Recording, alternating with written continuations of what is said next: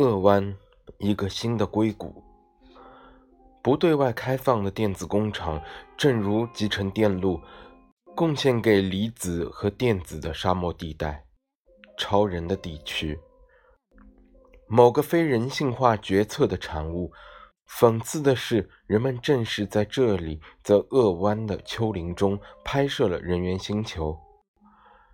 然而，草地上的美国松鼠告诉我们，一切都很好，告诉我们，美国对动物、对自己、对世界其余部分都很友善，告诉我们在每个人心中都有一只昏昏欲睡的松鼠。沃尔特·迪士尼的全部哲学就在于。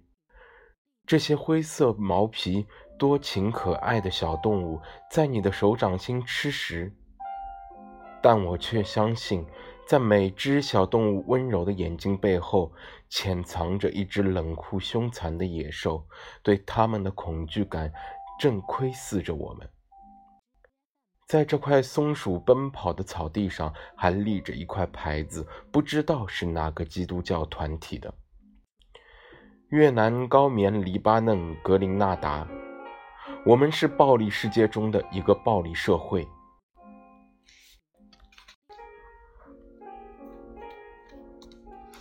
万圣节一点也不好笑，这个讽刺的节日所反映的，更多的是儿童欲报复成人世界的一种恶魔般的需要。这里有一股邪恶力量，它的威胁笼罩着这个世界，程度相当于他对孩子的爱慕。没什么比这种隐藏在伪装和礼物之后的孩子气的巫术更不健康的人。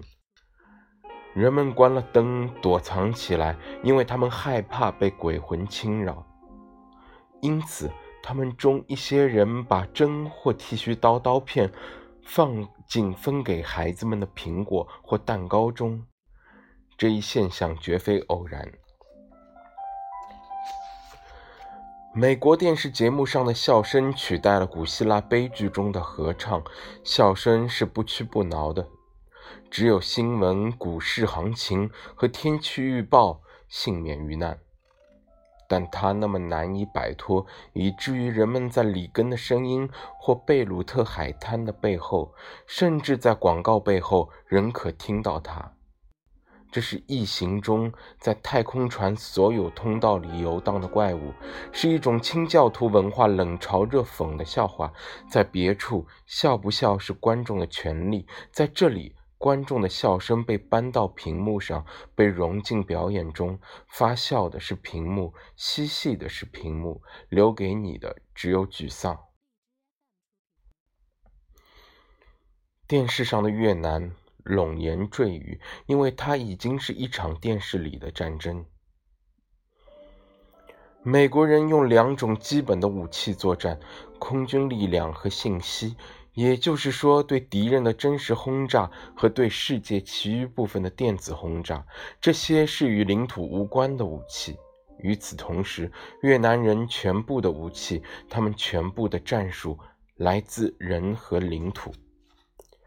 这就是为什么说双方都赢得了战争的原因：越南人赢在地面上，美国人赢在电子的心理空间。如果说一方获得了意识形态上的、政治上的胜利，另一方则制造了现代启示录，而且后者在世界上绕了一周。美国人无法摆脱的恐惧是灯的熄灭，灯火在屋子里彻夜长明。高楼大厦里，空荡荡的办公室仍亮着灯。高速公路上，大白天，路过的汽车都开着前灯。在加州威尼斯的棕榈大道，某个晚上七点过后就无人行走的街区，一家卖啤酒的小杂货店。让他那橙绿两色的霓虹灯组成的广告牌在虚空中整夜闪烁。更不消说二十四小时都有节目播出的电视了。在屋子某些空空荡荡的房间或无人居住的旅馆房间里，电视常常以一种奇特的方式运转着。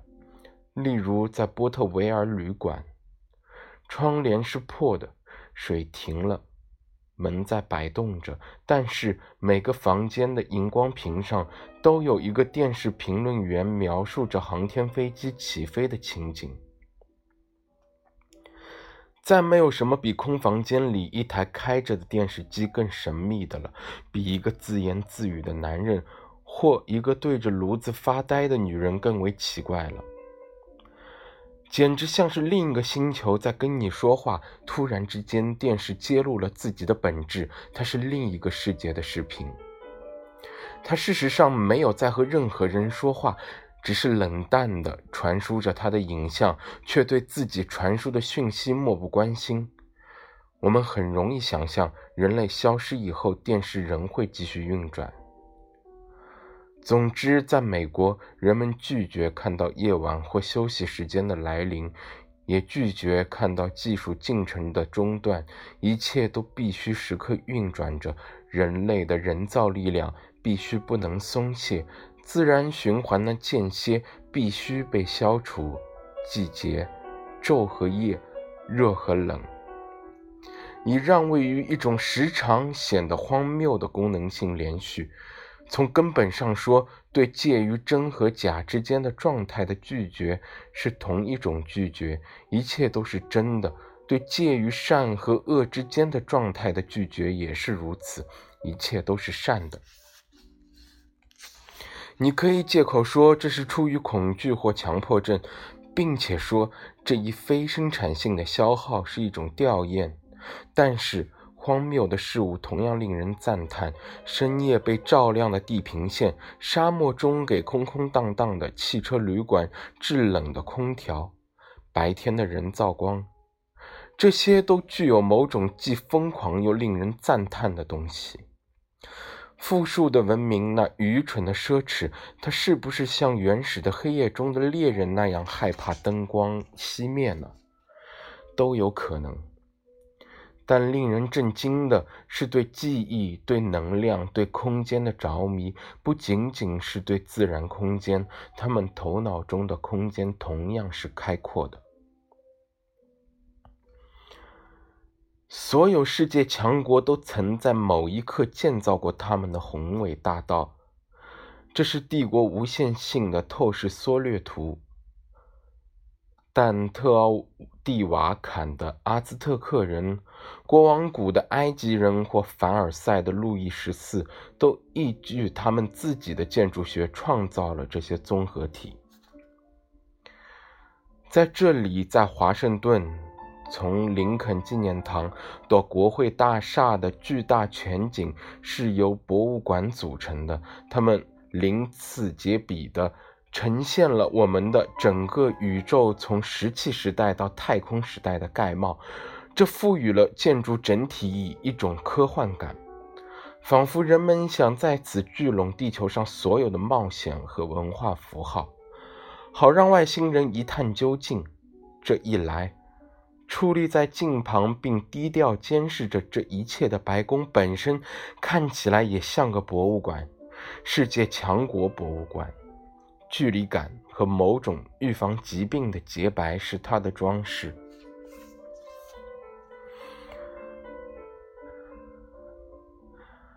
没什么能与在夜里飞越洛杉矶相提并论。一种明亮的几何学的、灿烂耀眼的辽阔之物，一眼望不到边，从云层的裂隙中突然显现。只有希热尼莫瑟布斯的地狱能给人这种火盆的感觉。对角线上柔和的荧光，维尔希尔大道、林肯大道、日落大道、圣莫妮卡大道。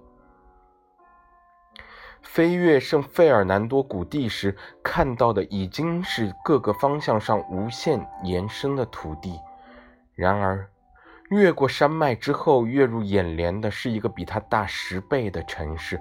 可能目光从来不曾有机会遭遇如此的广度，甚至连大海都不会给人这种感觉，因为它没有得到几何学的分割。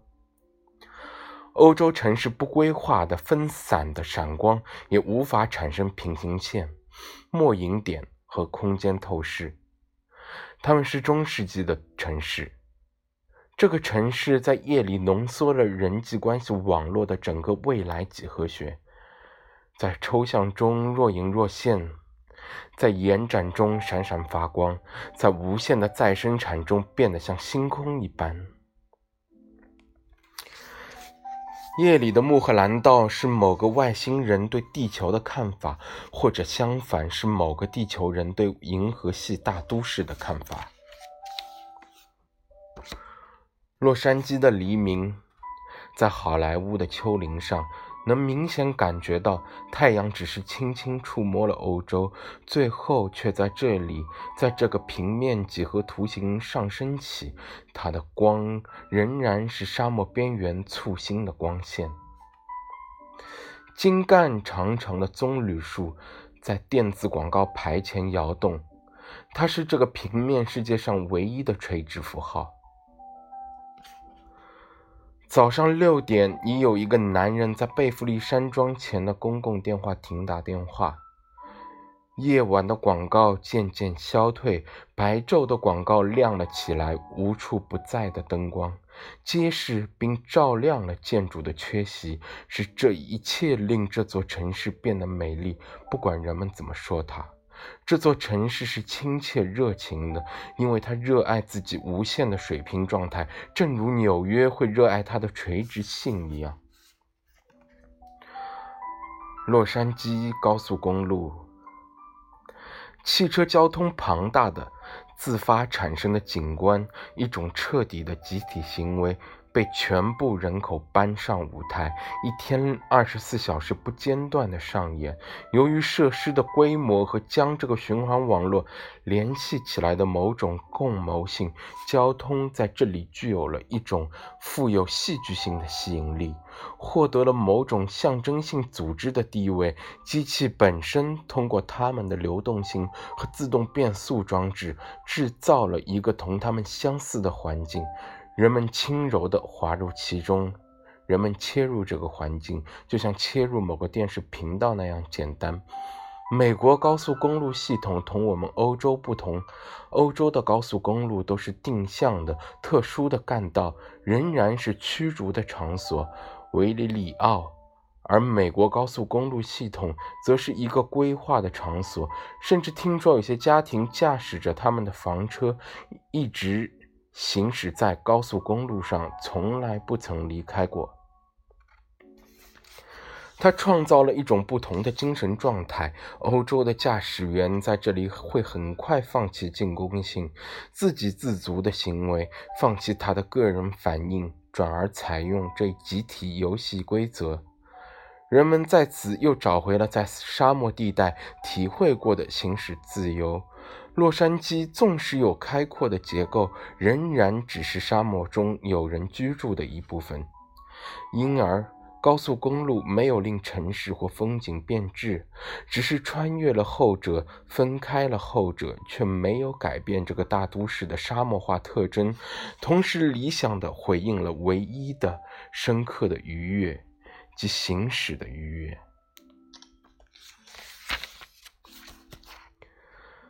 对于熟悉美国高速公路的人来说，存在着一部由路标组成的连岛文：右车道必须出去。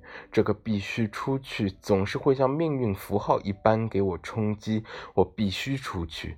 把我自己从这个天堂里驱逐出去，离开这个天意的公路，它不通往任何地方。然而在这里，我有所有人的陪伴。此地唯一真实的社会，唯一的温暖是某种驱动的，某种受集体强迫的社会，是自杀一般集体向前猛冲的旅鼠的社会。为什么我要将自己从其中连根拔除，然后重新跌入个体的形成中，跌入一种无意的责任感中？必须出去，这是一项判决，对游戏者的判决。后者被人从集体存在的唯一形式——无用而光荣的形式中驱逐了出来。连运并入左道，一切都被告知，一切都被宣布。仅仅是阅读这些对生存必不可少的标志，就已经制造了一种非凡感，反射的成名，反射的参与。即刻而温和、功能性的参与，因为有某些精确的手势与之吻合，在文图拉高速和圣地亚哥高速上分道而驰的车流，并没有彼此分开，它们只是暂时分离。每一个小时都有数量相当的车辆驶向好莱坞，另一些则驶向圣莫尼卡。纯粹的统计学的能量，仪式般的运动，车流量的规律性取消了个体的目的性，这是仪式的魅力。你面前有全部空间，正如宗教仪式面前有全部时间一样。重要的不是对汽车展开社会学或心理学的研究。重要的是通过驾驶更多的了解社会，比所有学科合在一起所了解的还要多。美国汽车这一一跃而起的方式，这一平稳启动的全方方式，全仰仗他们的自动变速装置和动力方向盘。毫不费力地向前推进，无声无息地吞噬着空间，毫不颠簸地向前滑移。道路和高速公路路面令人赞叹，可与机械的流畅性相媲美。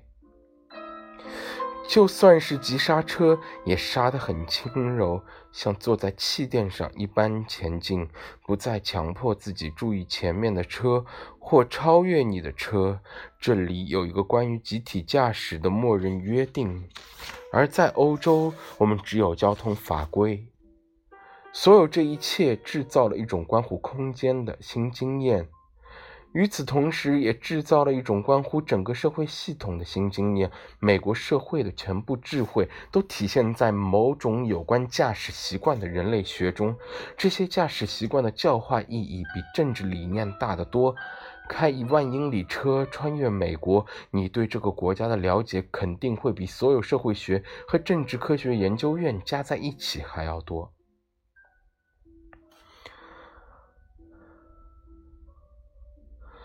可能城市先于高速公路系统而存在，而现在看起来，大都市似乎是围绕着这种新型网络建立起来的。正如美国存在的事实先于屏幕，但从今天的情况来看，一切都让人联想到美国是根据屏幕建造起来的。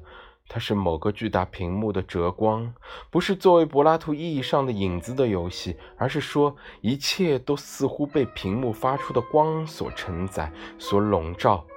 拥有流量的机动性的屏幕及其折射成了日常事件的根本性决定因素。动力学和电影学的融合产生了一种精神结构，一种不同于我们的整体知觉。因为这种活动性的悬镜，这种屏幕对现实的悬镜，你从没见过它在欧洲拥有如此地位。那里的事物时常保持着土地的静止形式和物质的可感知形式。实际上，电影并不在你想象的地方，尤其不在人们成群结队参观的制片厂里。例如迪士尼、环球电影制片厂分公司、派拉蒙等等。如果我们认为美国是整个西方的具体化，加州是美国的具体化，米高梅公司和迪士尼公司是加州的具体化，那么这里就是整个西方的缩影。其实，这里向你展现的是电影幻觉的衰败和可笑之处，正如迪士尼乐园展现的是对想象世界的一种拙劣模仿。影像和明星的豪华时代被缩减为一些人造的龙卷风效果、蹩脚的假建筑和孩子气的把戏。人群为了免受失望之苦而装出被骗的模样。萧条的市镇，鬼魅般的人，一切都散发着与日落大道或好莱坞大道同样的城府气息。出来后，你会感觉到自己似乎已经受了某个幼稚的仿真测试。电影院在哪里？它在外面每个角落，在城市各处无穷无尽的精彩非凡的电影和剧本，除了这里，它无处不在。除了电影院，整个国家都像是电影，这是美国最迷人的魅力之所在。你所穿越的沙漠像是西部片的布景，都市像是一个符号的城市和屏幕。当你从某个意大利或荷兰的符号博物馆出来，步入城市时，你会有同样的感受，仿佛城市是某一幅画的倒影，仿佛城市是从画中来的，而不是相反。美国城市似乎也是从电影中活生生走出来的。为了揭开它的秘密，就不应该从城市走向屏幕，而应该从屏幕走向城市。在那里，电影没有被披附上一种特殊的形式，而是将街道和整个城镇包裹在一种神秘的气氛中。这是电影真正吸引人的地方。这是为什么影星崇拜不是一种次要现象，而是电影的辉煌形式。是它神秘的变形，是我们的现代性最后的伟大神话。这恰恰因为偶像纯粹只是一种传染性的影像，一种被粗暴实现的理想。有人说，明星让人做梦，但做梦和被形象吸引不是一回事。然而，在以形象方式展开的生命中，荧屏偶像是内在于此的。他们是一个奢侈预制的系统，是生命和爱情的陈词滥调的辉煌综合体。他们只代表了唯一的激情，对影像的激情，以及对形象的欲望的内在性。他们并不让人做梦，他们就是梦本身，并且拥有梦的所有特征。他们制造了一种明显的凝缩效果，晶体化。一致效果，他们会立即感染别人，尤其是他们拥有令欲望即刻视觉化的特征，这同样是梦的特征。因此，他们并不触及浪漫或者性的想象，他们是即时的可见性、即时的转录、物质的拼贴、欲望的沉淀。这是拜物教，这是拜物教所崇拜之物，与想象世界没有任何关系。却与影像的物质虚构密切相关。一九八九年，在法国大革命二百周年之际，奥运会将在洛杉矶举办。历史的圣火传递到了西海岸，这是正常的。在欧洲消失的一切都在三藩市重生。我们可以设想，以巨大的全息摄影、最全面的档案文件、一个完整的电影资料馆、最好的演员、最好的历史学家，对大革命的重要场景进行重构。一个世纪之后，将无法看出差别。似乎大革命是在这里发生的。如果马里布的盖提别墅，突然被火山熔岩埋没，几百年之后，这个别墅同庞贝的废墟又会有什么差别呢？如果在一九八九年到来的爆发一场新的革命，二百周年纪念的发起人会做些什么呢？不可能，不予考虑。然而，我们忍不住希望真实事件会与拟像事件短路，或者拟像事件以灾难告终。因此，在环球电影制片厂，我们每时每刻都希望特技演变成真实的悲剧，但这是已被电影开发的最后一种怀旧情节——西部世界、未来世界。奥运会，完全的行为艺术。对国家的自我庆典的集体参与，我们做到了。我们是最好的里根风格。需要另一个莱尼·里芬斯塔尔来拍摄这个新的1936年柏林奥运会。一切都受赞助，一切都情绪高涨，一切都很干净，百分之百的广告活动，没有事故，没有灾难，没有恐怖主义，高速公路没有封闭，没有恐慌，而且没有苏维埃。一句话，一个呈现给全世界的理想世界的形象。然而。在全国性的性高潮之后，一种集体的忧郁占据了洛杉矶人的心灵。这是为什么说这个大都市仍然香气未脱的原因。在这个离心的大都市，如果你从汽车里出来，你就会变成罪犯；一旦你开始步行，你就威胁到了公共秩序，就像路上的流浪狗一样。只有来自第三世界的移民有权步行。从某种意义上说，这是他们的特权，同占据大都市空虚的心脏相关的特权。对其他人来说，步行疲劳或肌肉活动已变成稀有财产，变成高价出售的服务。事物已经讽刺般的被颠倒了。同样的。在高级餐馆或当红的夜总会门前排起的队伍，常常比分发给民众的周前排起的队伍要长。这就是民主，哪怕最贫穷的符号，也至少有一次成为流行的机会。美国的一个特殊问题是荣誉问题，一部分原因是当前它极为少见，同时还因为它的极端庸俗化。在这个国家，每个人曾经或将会有十分钟的出名机会。安迪沃霍尔的确如此。例如，有这么一个人，他上错了飞机，发现自己被运到了新西兰的奥克兰，而不是靠近三藩市的奥克兰。这一小波折让他成了当时的英雄。他到处接受采访，人们还拍摄了一部关于他的电影。事实上，在这个国家，荣誉并不意味着最高的德行，也不意味着英雄举止，而是最平凡的命运之中的特殊性。因而，每个人绝对有机会获得荣誉，因为整个制度越是协调一致，就越会有成千上万的个人因某种极其微小的不正常而引人瞩目。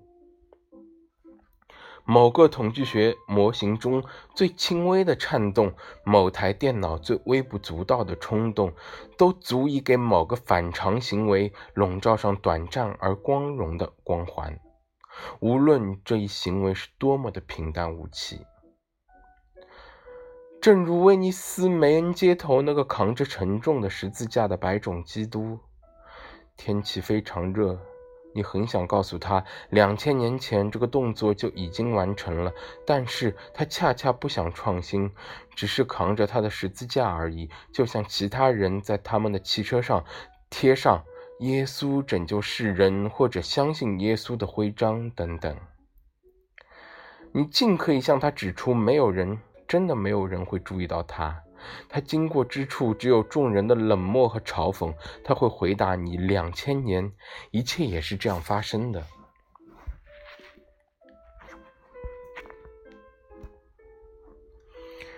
邦拿温切尔旅馆的顶层，它的金属结构和落地玻璃窗围绕着鸡尾酒吧缓缓旋转。外面的摩天大楼的移动几乎感觉不到，然后你意识到移动的是酒吧的平台，建筑的其余部分是静止的。最后，我们看到整个城市在围着静止的旅馆顶层旋转。到了旅馆内部，因空间迷宫似的回旋，这种头晕目眩的感觉还会持续。纯粹的幻觉建筑，时空纯粹的花招，这还是建筑吗？充满趣味，引起幻觉，这是所谓的后现代建筑吗？没有内与外的接触面，玻璃外墙仅仅映照出环境，并向后者反射他自己的形象，因此他们比任何石墙都更加不可跨越。他们同戴墨镜的人十分相像，目光被隐藏在墨镜之后，对方看到的只是自己的影子。无论何处，界面的透明性都以向内的折射而告终。随身听、墨镜、自动化家用电器。多重控制汽车，直至计算机的永久对话，一切被夸大其词的称为沟沟通和互动事件的结局，是每个单细胞体退入自身公式的阴影中，退入它自主管理的巢穴和人工免疫性中。类似邦拿温切尔的建筑，声称自己是个完美的微型城市，能够自给自足。但是，与其说他们与城市之间有互动，不如说他们令自己从城市中脱离了出来。他们再也看不到城市，他们像一个黑色表面那样将城市折射，再也无法从建筑中走出来。另外，它的内部空间错综复杂，但没有秘密，就像在一些游戏中，必须把所有的点连起来，却不能令任意两条线相交。在这里也是如此，一切都在相互交流，却从来没有两道目光会相互交汇。外面也是如此。一个化过妆的男人，带着长长的鸟嘴，披着羽毛，穿着一件黄色玳瑁风衣，一个乔装打扮过的疯子，在市区的人行道上前向前走。然而，没有人，没有人看他一眼。在这里，人们不会看别人，人们太害怕对方会扑到他们身上，提出一些让人难以忍受的请求，性。钱或爱方面的请求，一切都充满了梦游症般的暴力，必须避免接触，以逃脱可能产生的失控状态。既然疯子都已被释放，那么每个人对另一个人来说都是潜在的疯子，一切都那么不正式、克制和礼貌如此少见。唯一的礼貌是表皮的永恒微笑。但它只能提供微乎其微的保护，以至于你会觉得任何时刻都有可能爆发任何事，觉得某种连锁反应可能会令这一潜在的歇斯底里症突然发作。纽约也给人同样的感觉，在那里，恐慌仿佛是城市街道的特有气息。有时，恐慌会演变成巨大的故障，例如1976年的故障。在周围，彩色玻璃墙面像一张张面孔，都是毛玻玻璃表面，仿佛里面空无一人，仿佛面孔后面空无一人，也的确空无一人。这就是理想城市的样子。第一国际银行、克罗克银行、美国银行、五旬节储蓄银行，哦不。后者是个教堂，所有银行都集中在市中心，周围是一些大的航空公司。金钱是流动的，就像神恩，它永远不是你的。来要钱是对神的冒犯。你值得接受这种恩典吗？你是谁？准备用它做什么？你被怀疑想要用它用作某种用途。而且无疑是邪恶的用途，因为处于流动的、无时间性的金钱是如此美丽，正如放在银行里的被用于投资而不是被用于花费的金钱。你太可耻了！亲吻那只把钱递给你的手吧。对金钱的所有权，就像权力，的确是很灼人的。需要有人为我们冒这个风险，而我们应该为此对他们永怀谢意。这就是为什么我总是下不了决心把钱存到银行的原因，因为我担心自己永远没有勇气把它取回来。当你前去忏悔，把你的罪孽寄存在牧师的良心中时，你曾把它们取回来过吗？另外，这里的气氛就像是忏悔室的气氛，在没有什么比银行更像一个卡夫卡式的场所。承认你有钱，承认这是不正常的，是真的。有钱是一种极强状态，银行会将你从这种状态中解救出来。我们对你的钱很感兴趣，他对你敲诈勒索，他的贪婪没有边界，他厚颜无耻的目光揭露了你的私处，你被迫交出自己来安抚他。某天，我想清空我的账户，把所有钱以现金形式取出来。银行员工拒绝让我带着一笔数目如此巨大的钱离开，这是下作的、危险的、不道德的。我是不是至少愿意要旅行支票呢？不。都要现金，我疯了！在美国，如果你不信仰金钱和它神奇的流动性，还号称要随身携带现金，那么你肯定是完全疯了。金钱是肮脏的，千真万确。用所有这些混凝土和金属的避难所保护我们免受金钱之害，这样做并非多此一举。因此，银行履行了一种重要的社会功能。而它的建筑构成了每座城市纪念碑式的心脏，是完全符合逻辑的。黎明是最美的景象之一，圣莫妮卡码头，翻飞的白色浪花，威尼斯地平线上灰色的天空，俯瞰着沙滩的淡绿色或绿松石的旅馆和破败的鳞次栉比的汽车旅馆。这些汽车旅馆的灯都黏糊糊的，墙上涂满涂鸦。第一道波浪已被几个失眠的冲浪者占领，棕榈树还留有繁荣的二十年代的优雅，显得那么忧伤。还有旋转木马，像长滩延伸的海湾，像里约热内卢的伊巴尼马海滩一样辽阔。唯有它可与后者相媲美。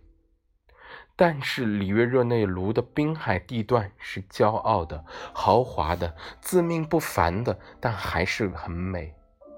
这里的城市与之不同，它们的尽头几乎像是深入大海的一片荒地，就像一个洗海水浴的市郊。而城市保留了市郊那种朦胧的魅力，拂晓时分。这里是世界上最无足轻重的海岸，几乎像是渔人的海岸。西方世界终结于一个缺乏意义的海岸，正如某次旅行在抵达终点时就失去了意义一样。洛杉矶这个辽阔的大都市，像沙漠一般，同样游手好闲地搁浅在大海上。生存或是死亡，圣莫妮卡码头上神秘的涂鸦。因为归根到底，生与死，我们无法选择。你活着就活着，你死了就死了。正如我们说，做你自己或者不做，这很愚蠢。神也，却也神秘莫测。我们可以把它理解为应该紧张的生活，否则就消失。但这种理解很平庸。按照别的模式，付账或死亡，pay or die，要钱还是要命，它就变成了生存还是生存，还是很愚蠢，因为你不可能用生存交换它自身。然而，在这一无法调和的同意与反复中。